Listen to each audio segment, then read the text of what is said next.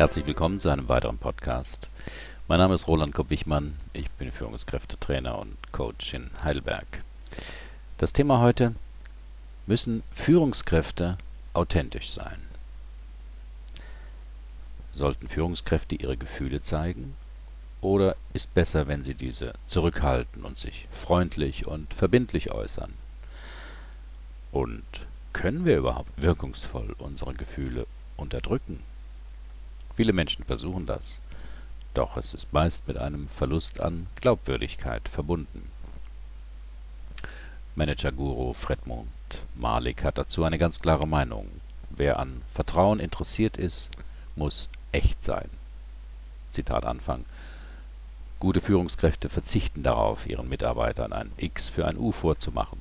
Sie versuchen nicht, eine Rolle zu spielen, die sie ohnehin nicht durchhalten können. Sie achten daher auch nicht sonderlich auf ihren Führungsstil.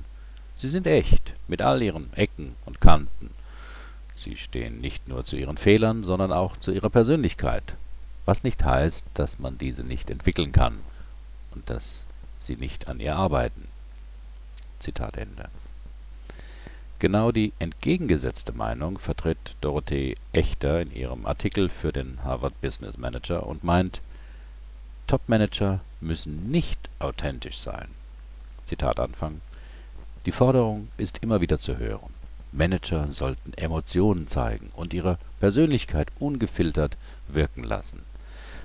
Doch dieser Anspruch ist falsch und mit ihrer Aufgabe nicht vereinbar. Führungskräfte sollten sehr genau überlegen, welche Gefühle sie nach außen dringen lassen.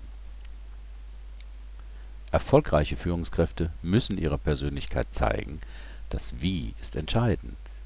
Sie beherrschen sich auch und unterdrücken ihr aufrichtig empfundenes Desinteresse oder ihren Ärger. Sie kritisieren nicht, sondern äußern ihre Wünsche. Zitat Ende. Ich bin skeptisch, wenn ich das lese. In meine Persönlichkeitsseminare kommen immer wieder Führungskräfte, denen während der drei Tage schmerzlich bewusst wird, wie perfekt sie funktionieren, wie sie immer genau spüren, was andere wollen, welches Verhalten und welche Ansprache jetzt angemessen ist und diese Reaktionen dann auch optimal abliefern können.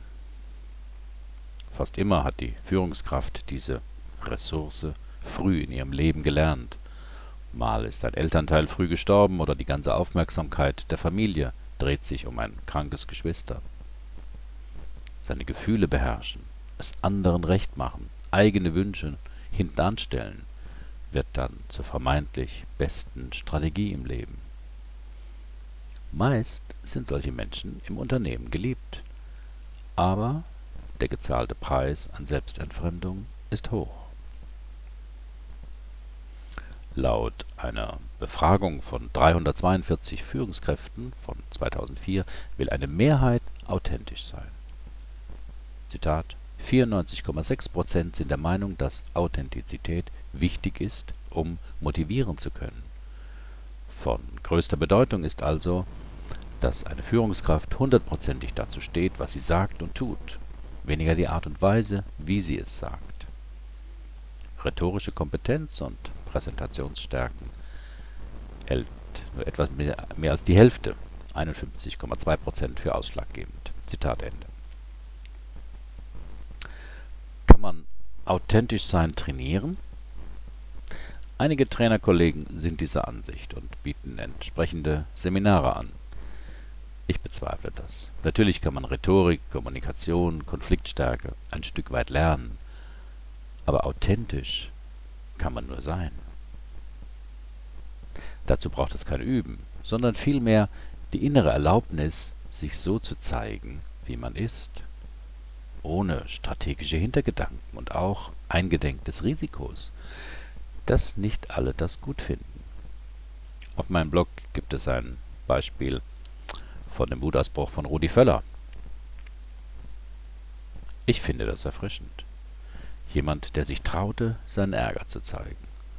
Vermutlich konnte Völler auch gar nicht anders, aber er versuchte eben nicht, seine Gefühle zu verklausulieren und politisch korrekt zu formulieren, nach dem Muster Ich möchte an dieser Stelle doch meiner Verwunderung Ausdruck geben, über die unterschiedlichen Interpretationen einiger Medienvertreter über die Leistung der deutschen Mannschaft. Es geht ja meiner Meinung nach nicht darum, immer und überall ungefiltert anderen seine Gefühle um die Ohren zu hauen.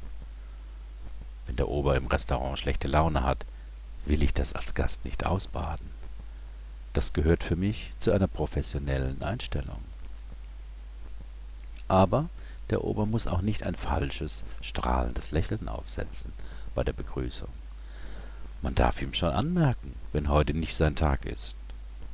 Schon öfters habe ich erlebt, dass sich daraus, wenn ich das bemerkte, ein kurzes, nettes, persönliches Gespräch entwickelte.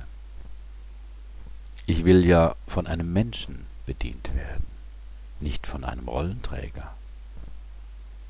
Es geht ja auch kaum anders. Die wenigsten Menschen können ihre Gefühle verbergen, schon gar nicht über längere Zeit.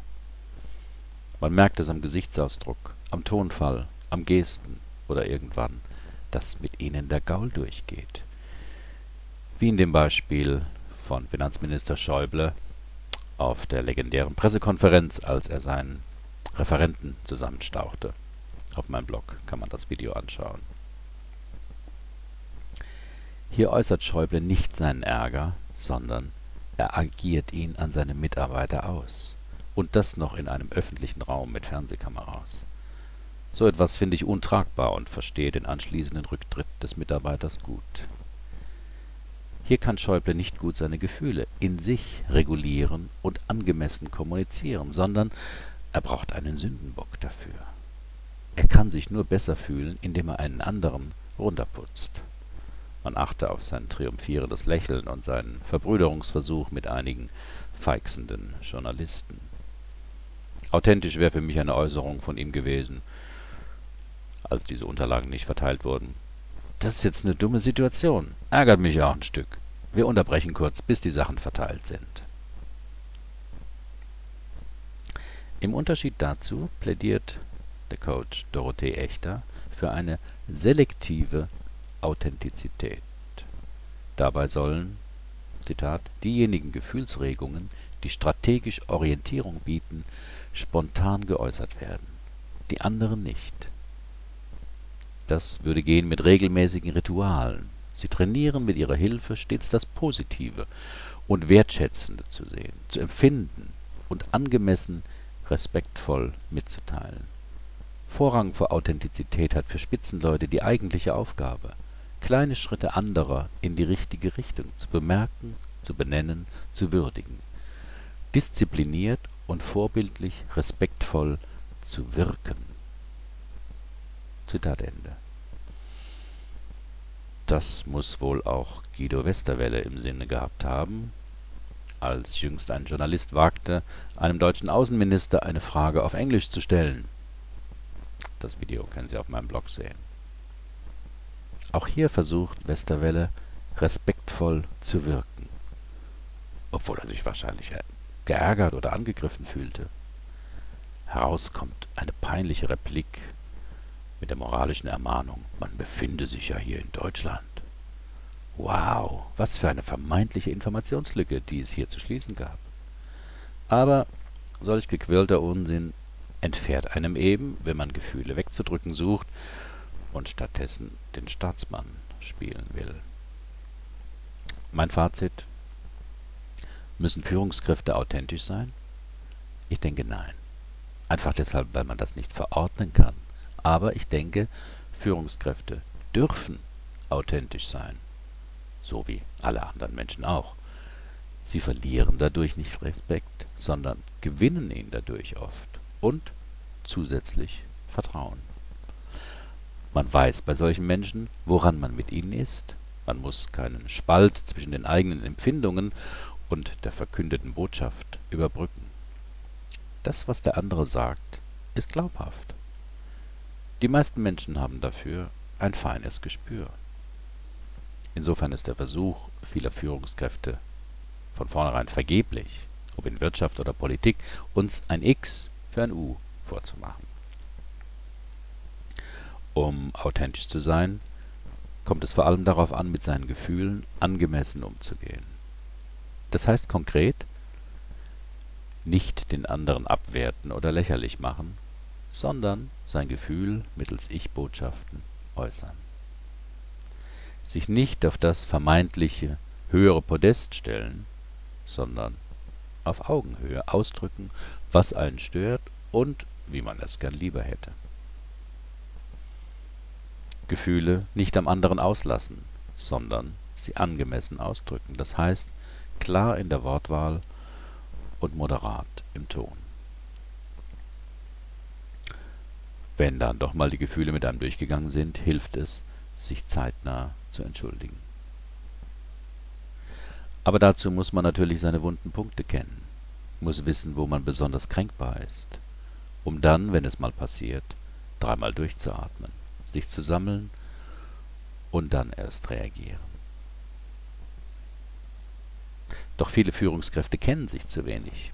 So hielt es auch Westerwelle nicht für opportun, auf die heftige Kritik an ihm in seiner Dreikönigstag-Rede im Januar 2011 einzugehen. Stattdessen trotzige Durchhalteparolen und aufgesetztes Rhetorikgetöse ohne jedwede Authentizität. Überzeugt hat es weder Parteifreunde noch die Wähler, wie eine Umfrage kurz danach zeigte. PS. Gerade stieß ich noch auf ein passendes Bonmot von Dieter Hildebrand zum Thema Authentizität. Das ist keine Lüge, sondern Sachzwang reduzierte Ehrlichkeit. Herzlichen Dank für Ihre Aufmerksamkeit. Bis zum nächsten Mal.